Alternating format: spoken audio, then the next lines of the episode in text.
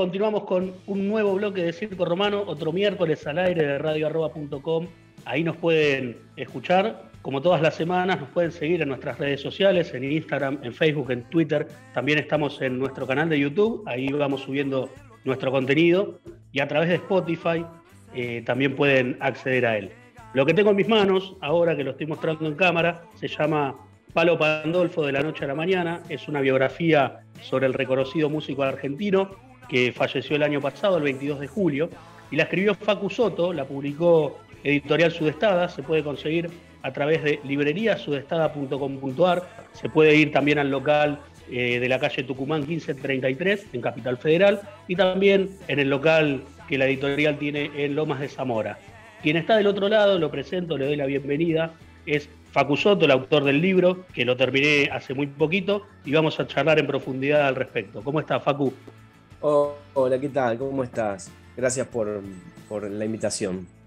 No, por favor, gracias a vos por atendernos. ¿Vos todo bien? Bien, un poquito resfriado, pero bien.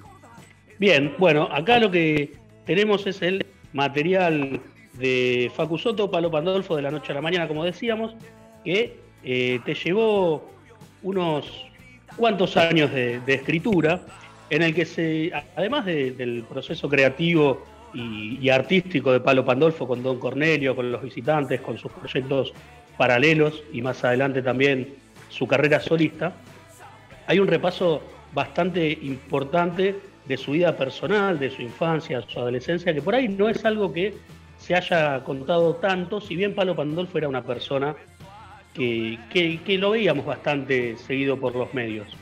Quiero conocer cómo fue este, este trabajo, cuánto tiempo duró, cómo, cómo fue tu laburo.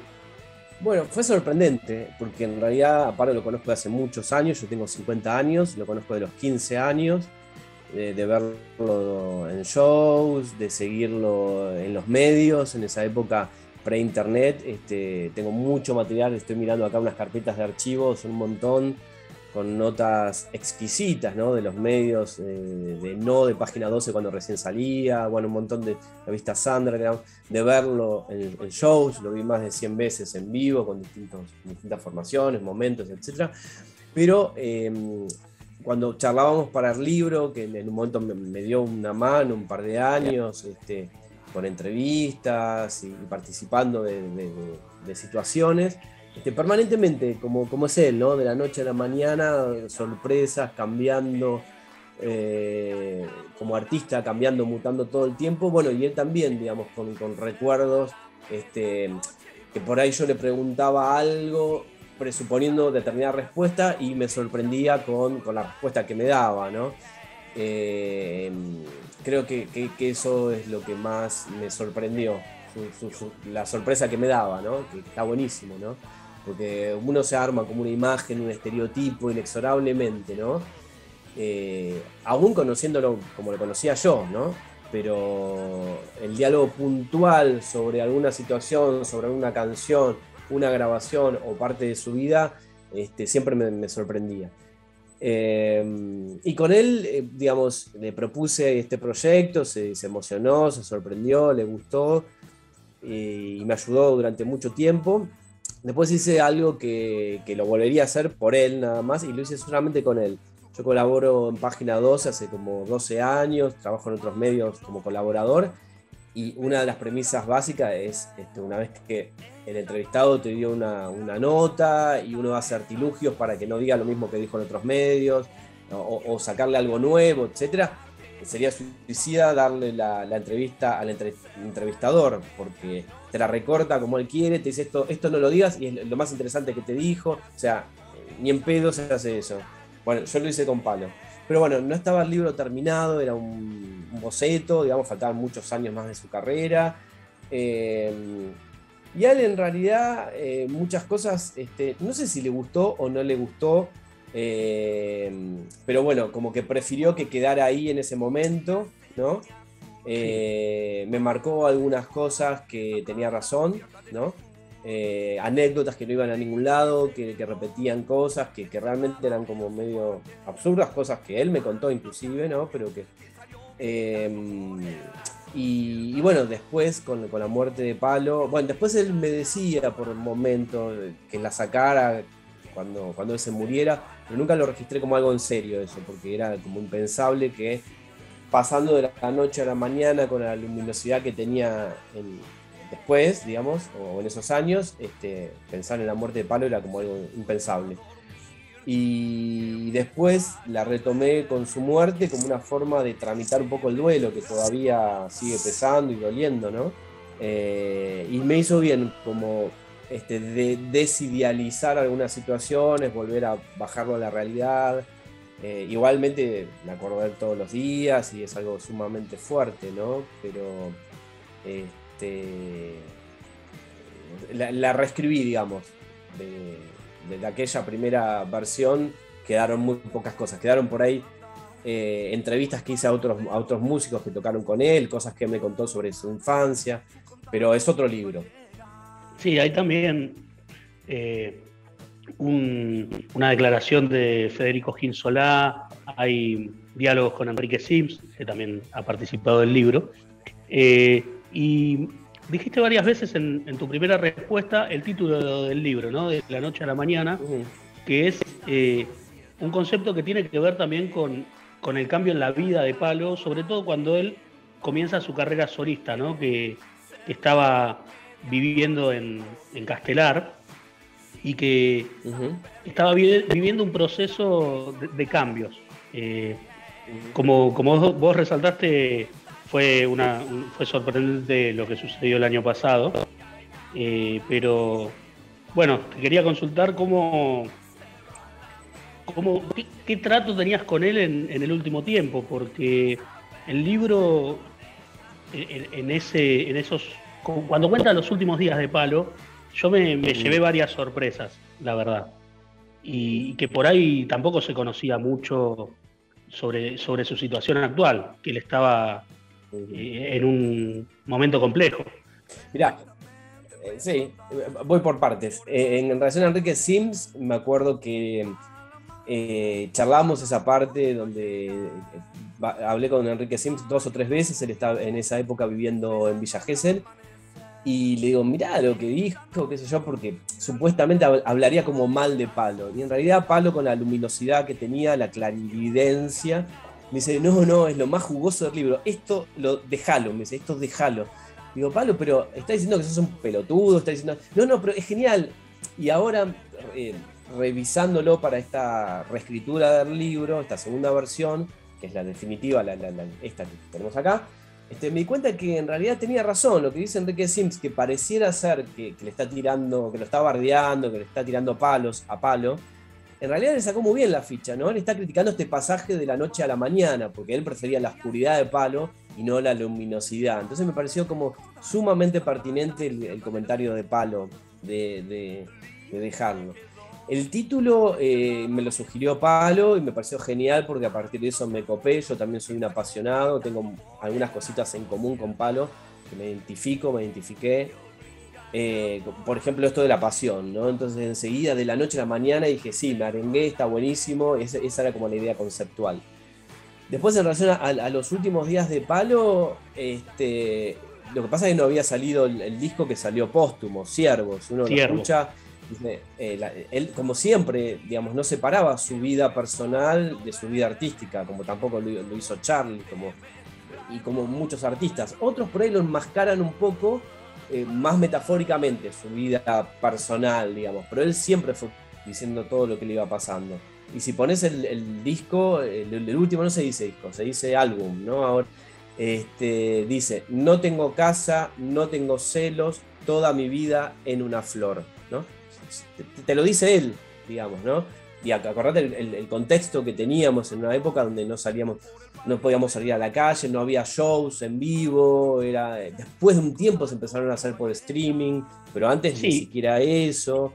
y a eh, él, bueno, la, eh, perdóname, a él la pandemia aparte lo agarra, lo agarra en un momento que estaba decidido a tocar permanentemente por todos lados. Claro, claro. Sí, sí, sí, sí, sí. Y, bueno, el, tema económico, tocar también para vivir, ¿no?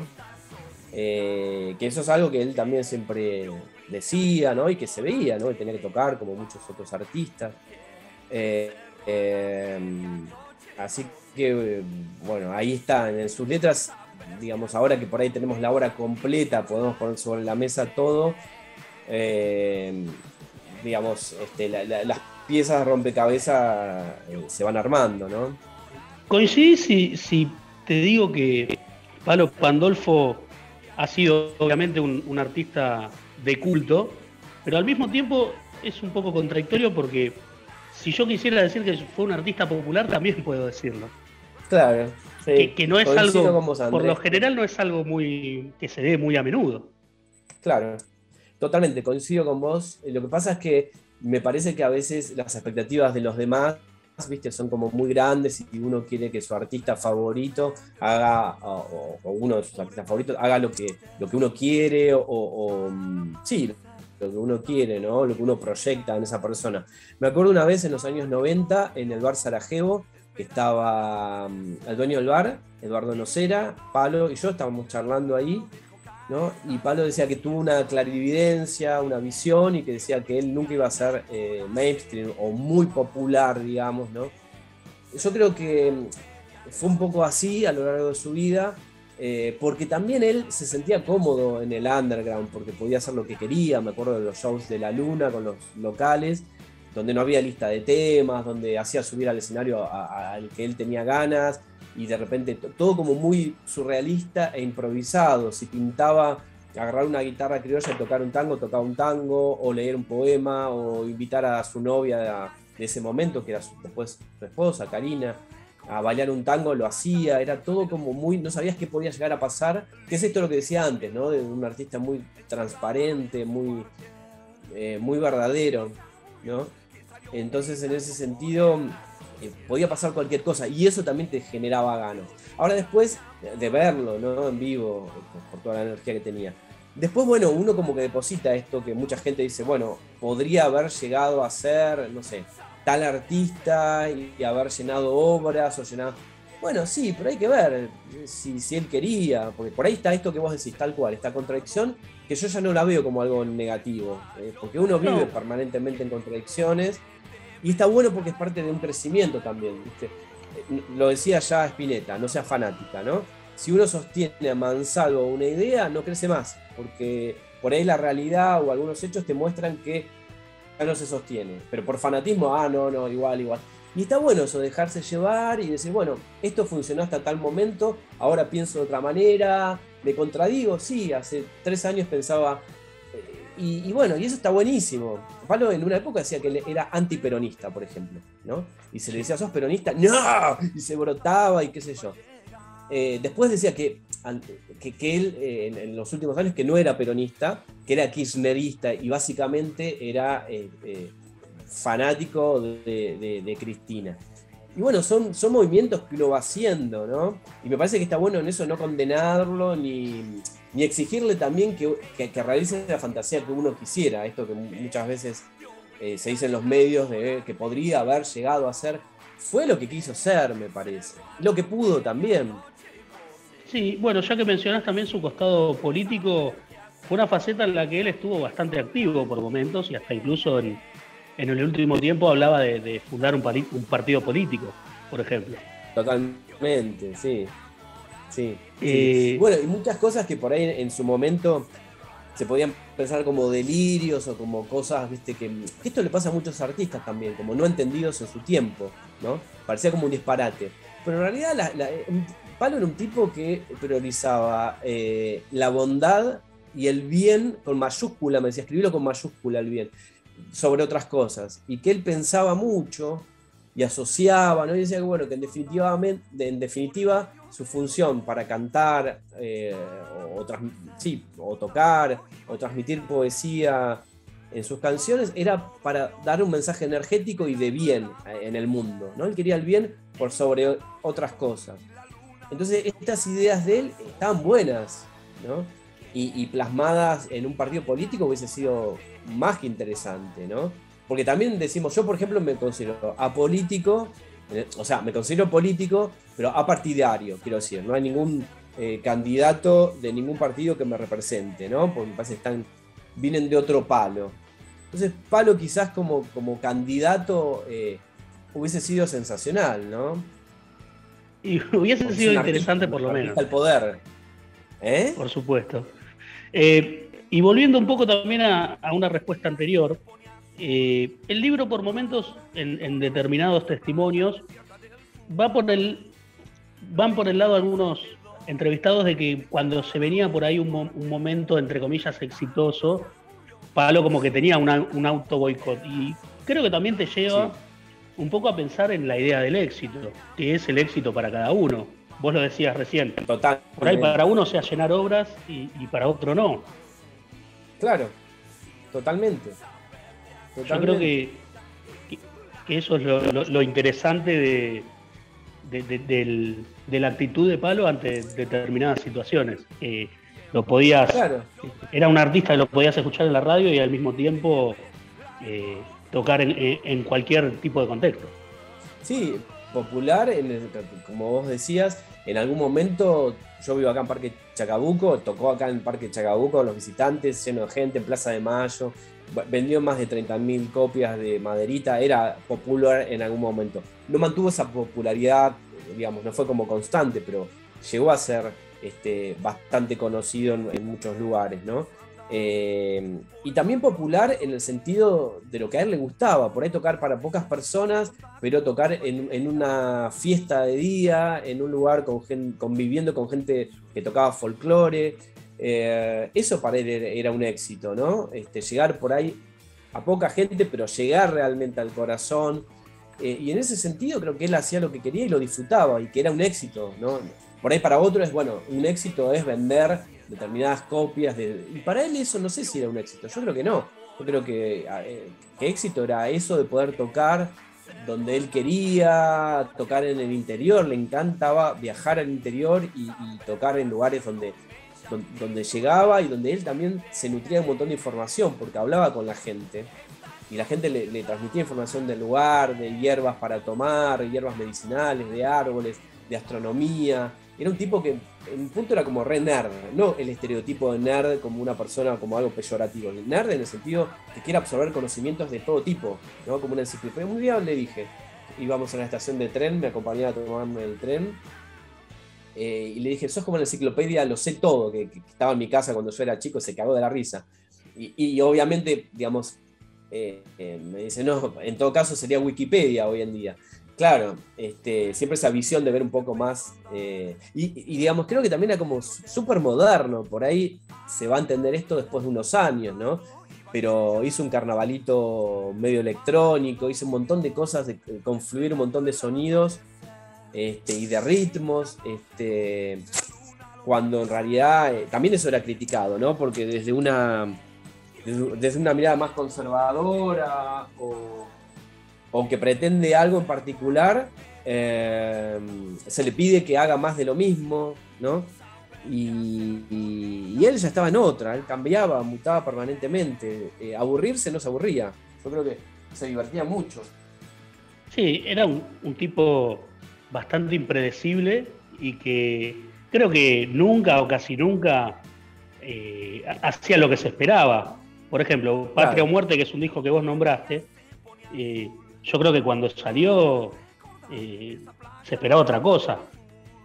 Claro. Por ejemplo, ¿no? Por, por nombrar uno de, sus tantos discos. Y, este procedimiento se repetía eh, de manera cíclica en él, pero no creo que haya sido como una forma este, consciente eh, y caprichosa. Yo creo que una vez, mira, estábamos en, la legislatura porteña, que ahí lo conocía Miguel Grimberg, me lo presentó él, hablé un ratito, divino y emocionado estar con, un tipo que vivió tantas cosas. Y en un momento entonaban el himno, estaban todos parados, y Pablo súper patriótico, ¿no? Eh, y él en ese momento se sentó a hacer algo, y cuando todo el mundo se paró, él se sentó, y después se lo dije, y él no se había dado cuenta, no fue una, una, una cosa como consciente o una actitud punk de decir, bueno, todos se sientan, yo me paro, un tema de virus, ¿no? Eh, cuando todos se sientan, yo me paro. No, fue algo inocente está incorporado en él y siempre va en contra de la corriente o de lo que te dicen que tenés que hacer. Porque yo creo que vivió el patriotismo de una manera mucho más fuerte que un montón de gente que estaba ahí haciendo acto de presencia políticamente, saco y corbata. Él lo vivía tenía una pasión por, la patria, digamos, por la historia, sabía de historia muchísimo, ¿no? Eh, pero bueno, tenía como otros valores. Por ahí, eh, si hacíamos doble clic en eso, que no lo hicimos, este, te decía con mucha lógica, o sea, no hace falta sentir el himno para estar parado, lo puedes sentir como yo lo sentí estando sentado.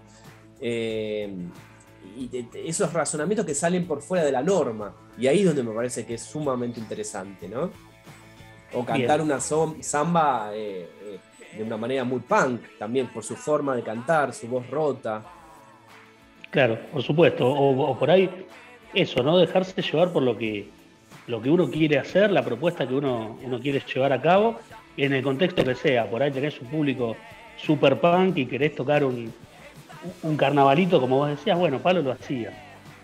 Claro, totalmente, ¿no? Vos contabas que lo habías conocido a los 15 años. Eh, ¿Cómo fue ese encuentro? ¿De, qué manera? Eras muy chico y Palo ya estaba publicando su segundo material. No, todavía no, todavía no. Estaba presentando. Estaba por publicarlo. Eh, lo conocí en Canal 13 eh, cuando estaban por tocar ahí en, en Badía y compañía. Y me sorprendió porque para mí era como una superestrella, porque lo admiraba, lo, había visto en vivo. Y él, eh, que esto lo mantuvo a lo largo de toda su vida, lo, cual me parece genial y, aprendemos de él todo el tiempo, ¿no? Muchísimas cosas. Esta cosa de horizontalidad, esta cosa que dice Charlie, yo no soy mejor que vos, vos no sos mejor que yo. Eh, él la, aplicaba, ¿no? Este, ah, qué bueno, mató, ¿dónde, ¿dónde nos viste? ¿Te gustó? Vení eh, vi el, show de Don Cornelio atrás del escenario, yo totalmente emocionado, y me pasaron la dirección de la sala de ensayos para que, porque digo, sí, me gustaría ir a ensayos, venite, y siempre de una manera eh, como de, pares, digamos, ¿no? Conmigo y con todo el mundo que se le acercaba.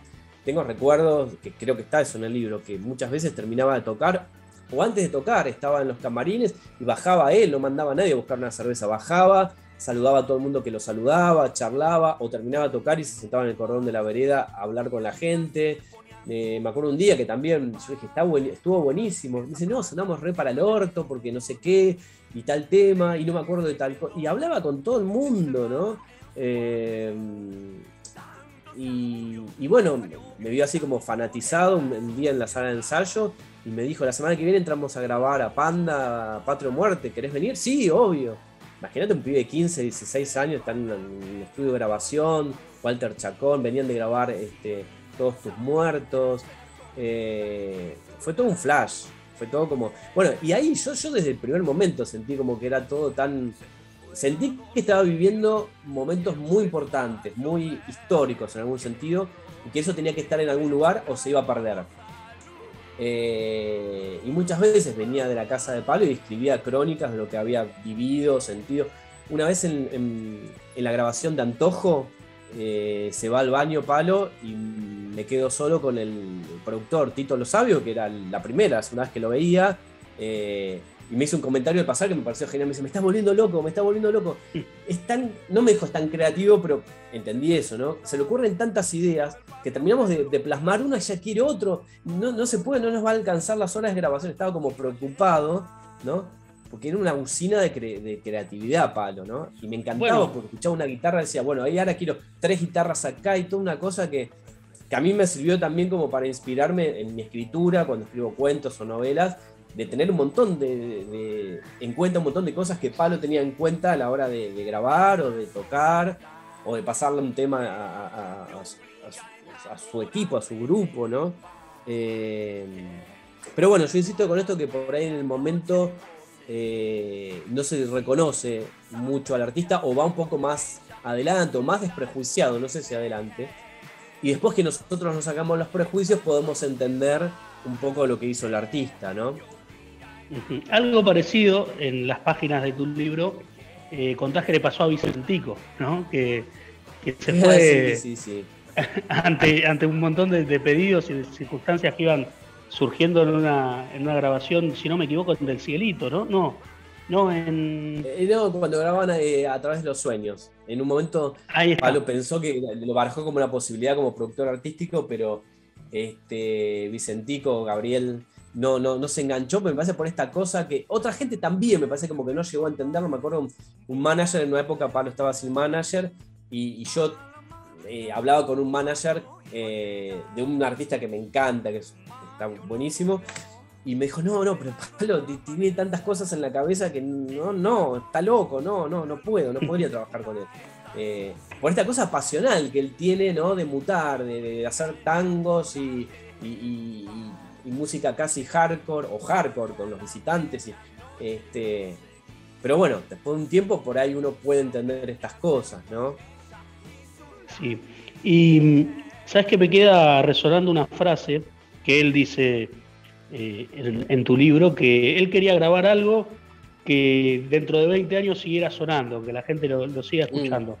Eh, bueno, lo logró, ¿no? Más allá de, lo triste de lo, acontecido el año pasado.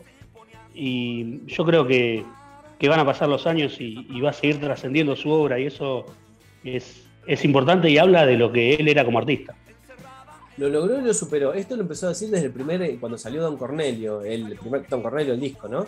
Decía, que su mayor deseo era que, alguien esté flasheando, usaba esa palabra, con su disco, ¿no? Y que lo pudieran escuchar después de 10 años. Y, pasaron desde el 87 hasta el 2022, no sé, un montón de años, más de, 10 años. Eh, y creo que este último disco, Siervo, está a la altura del primero Don Cornelio también, o más o menos, pero es una joya, tiene una sensibilidad increíble y creo que se va a seguir escuchando durante muchísimas décadas, ¿no? Es, un aporte a la cultura que tiene un montón de capas para descubrir en las letras, en los sonidos. Eh, y hay un montón de temas también que él por ahí no los tocaba en vivo eh, y que no, no son como de mayor consumo, pero que son geniales, ¿no? Ahora bien, Fantasma, Noche Azul, eh, La Voz, son temas increíbles, ¿no? Que, por ahí no se conocen mucho y de acá a un tiempo se van a empezar a, descubir, ¿no? Sí, dejó un legado enorme, importantísimo y que se lo relaciona con un montón de géneros distintos. Hay como para, para bucear en, la historia de Palo, en la discografía de él. Si alguien quiere hacerlo y todavía no lo hizo, se va a encontrar con un montón de, material muy diverso, muy distinto. Bueno, le recordamos a la gente, Palo Pandolfo de la noche a la mañana, libreriasudestada.com.ar, ahí lo está mostrando Facu también en cámara para quienes nos están viendo en nuestras redes sociales, en Facebook transmitimos en vivo, y mm, si no, en Tucumán 1533, y hay un local que en este momento no me acuerdo la dirección, en Lomas de Zamora, pero seguro en, la página de Sudestada pueden conseguir ahí las direcciones donde conseguir este material. Eh, Facu, muchas gracias por todo, eh, por esta charla por dejar registro de, esta historia que es importante. Y bueno, esperemos estar hablando muy pronto con vos. Totalmente, es, solo un perfil. Yo creo que obviamente otra persona hubiese hecho otro recorte y podría haber escrito un libro de 800 páginas. Y, bueno, siempre uno puede escribir este, de un lado, del otro, o, siempre aparece información que queda afuera. Pero bueno, es como un acercamiento, un pequeño granito más para, para acercarnos a Palo y escucharlo y reescucharlo. Eh, y recordarlo también como hablaba, ¿no? que era un poeta alucinante y una clarividencia impresionante también en cuanto a las ideas. ¿no? Así que bueno, gracias a ustedes por, este espacio para recordar a Palo. No, por favor, gracias a vos. Bueno, yo lo leí, son 200 páginas súper recomendado acá por eh, Circo Romano y ya saben dónde conseguirlo. Muchas gracias, Facu. Gracias a ustedes. Abrazo grande.